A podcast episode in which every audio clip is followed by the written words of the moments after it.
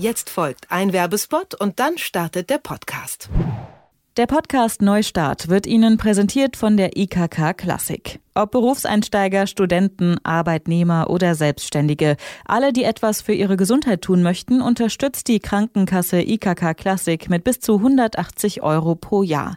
Gesundheitskurse wie Yoga und Pilates gehören dazu, aber zum Beispiel auch autogenes Training oder Ernährungsberatung.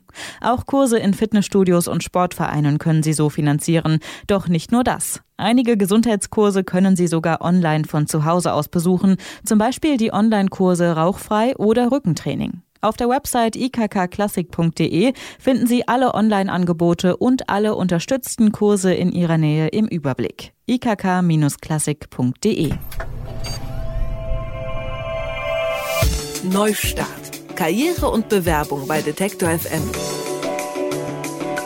Das Wintersemester startet in einer Woche, heißt das Oberstübchen muss Leistung erbringen. Zu Beginn ist die Motivation ja oft noch richtig groß. Ihr seht euch schon als Jurist oder als Ärztin oder als Lehrerin. Und auch für alle, die schon länger dabei sind und lernen müssen, kann die Motivation immer wieder ins Stocken geraten. Zu viel auf einmal, zu viel Ablenkung. Und damit ihr alle gut durchs Studium kommt, spreche ich heute mit Hanna Hadeland. Sie ist Karriereberaterin und Lerncoach. Herzlich willkommen. Ja, danke schön. Vielen Dank für die Einladung. Das Semester startet und nicht nur Erstsemester müssen sich einfinden, sondern auch alle anderen, die länger dabei sind. Wie strukturiere ich mich denn zwischen Freizeit, Erstsemesterpartys und Klausuren? Ja, das ist eine gute Frage. Ähm, Wenn es da ein Patentrezept gäbe, im Übrigen, das, das wäre Gold wert. Äh, vielleicht muss man dazu sagen, ich würde erstmal als wichtigstes ist, dass man selber Prioritäten setzt. Also wie wichtig, was ist mir jetzt zu Beginn des Semesters wichtig? Geht es mir eher um die Partys, um das Jobben oder will ich gleich mit Vollgas in das Studium einsteigen in das Semester? Und was ich ganz häufig beobachte, ist, dass es eher darum geht, dass Studierende auch eine Einstellung, eine Haltung zu sich und zu ihrem Studium entwickeln. Also das kann ja auch sein, wie ähm, in diesem Semester mache ich ein bisschen halblang und tu nur die Dinge, die wirklich notwendig sind, oder ich fokussiere mich einmal ganz aufs Studium und blende alle anderen Dinge aus. Also das finde ich schon mal, schon mal wichtig, weil ich feststelle beim Lernen, das passiert irgendwie so intuitiv und nebenbei. Die wenigsten machen sich diese Gedanken im Vorfeld, wie stelle ich mir dieses Semester vor. Das ist eine sehr, ein sehr, sehr guter Tipp, so, weil das ist ja schon so, man springt so in sein Schwimmbecken und fängt dann einfach irgendwie rumzuschwimmen, ne? Und hat keinen Plan. Also wenn man sich da fokussiert, was ist dieses Semester wichtig? Also wobei ich vielleicht auch dazu sagen kann, ähm, auch die Schule bereitet ja auch nicht auf sowas vor. Das muss man vielleicht auch nochmal vorsichtig sagen. Weil es geht in der, in der Schule, lernen die Schülerinnen und Schüler mit Glück so ein paar kognitive Lernstrategien, nennen wir das. Wie kann man eine Mindmap erstellen oder wie macht man einen Lernplan? aber es geht eigentlich eher auch darum, um die sogenannten metakognitiven Lernstrategien. Das heißt, das Nachdenken über sich selbst, über das eigene Lernen, sich selber zu beobachten und zu gucken, wie komme ich gut voran und was sind Prozesse oder auch Umgebungen, die mich eher hemmen.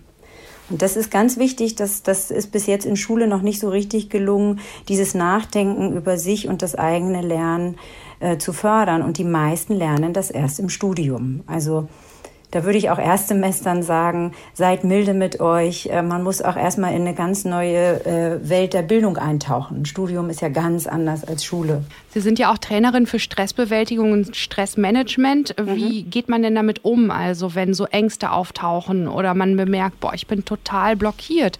Zum Beispiel auch bei Referaten. Mhm. Also das Entscheidende finde ich immer, dass das, das, das klingt so ein bisschen banal, aber das Dramatischste ist eigentlich die Angst vor der Angst. Also Angst an sich ist äh, eher gut, weil wenn ich Stress habe oder auch Sorge, dann kann ich ganz fokussiert denken. Also es hat auch was Gutes. Aber sobald man die Sorge hat und sich das nur noch um die Ängste im Kopf kreist, dann blockiert man. Und entscheidend ist da sozusagen im Vorfeld für sich zu gucken, was kann ich tun, um meinen Stresspegel zu reduzieren, um entspannt zu bleiben. Das kann mit Autosuggestion sein, mit Sätzen, die ich mir sage ich bin gut vorbereitet oder ich habe schon ganz andere Dinge geschafft. Das kann sein, dass man sich mit wohltuenden, wohlwollenden Menschen umgibt, weil äh, ne, weg von so Hektikern und Überperfektionisten. Ähm, das kann auch sein, dass man selber sagt, mir hilft eine bestimmte Entspannungsmusik oder es gibt auch so Techniken wie die Klopftechnik. Ähm, da beklopft man seine bestimmte Areale der Finger äh, wenn man in Stress ist. Und ich sage es immer so ein bisschen platt. Man hat dann so viel damit zu tun, dass man am Klopfen und man muss seine Klopfzeichen zählen dass man dann gar nicht mehr in den mhm. Stress kommt. Wie geht denn die optimale Prüfungsvorbereitung für den idealen Prüfungstag? Ja, oh, das ist schön. Also ich glaube, da streiten sich übrigens die Gemüter. Ähm, also die Studierenden neigen ja auch viele dazu zu sagen, ich muss erst kurzfristig anfangen, vorher bringt das nichts, ich brauche den Druck. Aus lernstrategischer Sicht ist es eher ungünstig. Ähm, man hat ja auch die Lerner, die, die zu dieser Prokrastination, zum Aufschiebeverhalten neigen. Das macht eher mehr Stress und Angst. Das muss man dazu sagen. Ähm, die dann wiederum blockieren kann. Absolut. Genau. Und ähm, aber man muss auch sagen, da, da ist jetzt jeder auch typbedingt anders. Einige blockieren sich auch unbewusst, sag ich mal, oder schieben auf, damit man hinterher dann sagen kann, na ja, ähm, jetzt ist es ja okay, dass ich, dass die Prüfung nicht so super gelaufen ist. Ich hatte ja auch nur so wenig Zeit. Also das sind auch wirklich so komische Kreise, die äh, von der Persönlichkeit auch abhängen. Ja, man hat halt Angst, ganz viel reinzubuttern und dann am Ende zu versagen. Ja, genau. Das ist in der Karriereberatung übrigens häufig auch so. Wenn man einen äh, Joker im Ärmel hat für eine Stelle, wo man sich bewerben möchte, dann mögen sich viele nicht bewerben, weil sie Angst haben, dass genau, wenn sie da eine Absage kriegen, dann ist alles vorbei. So gefühlt, ja. Es gibt ja nun auch Studiengänge, die wirklich viel von einem fordern, wie zum Beispiel Medizin, wo man auswendig lernen muss. Was halten Sie denn von dem sogenannten Bulimie-Lernen? Alles rein. Ja, also ja, das, das ist ein ganz schwieriger Bereich. Also erstmal muss ich sagen, alle die, die mit dem Bulimie-Lernen erfolgreich sind, die äh, kommen ja auch nicht zu mir. So. Es gibt welche, die haben das enorm gut praktiziert und die kommen mit Bulimie lernen klar. Was natürlich bleibt, ist, die Nachhaltigkeit äh, ist anzuzweifeln. Und es geht ja in Berufen, jetzt nehmen wir mal die Mediziner, auch um Kompetenzen nachher. Man muss in der Akutsituation, wenn ein Patient vor einem steht, muss man all das Wissen abrufen können, aber in einer komplexen beruflichen Handlung. So. Das Bulimie-Lernen klappt bei vielen, aber tatsächlich ist es, weiß man, dass alleine das Wiederholen und Lernen sich häufig nicht im Langzeitgedächtnis verankert. Mhm. Was ich viel wichtiger finde, bevor man Bulimie-Lernen macht, ist das sogenannte Prioritäten setzen.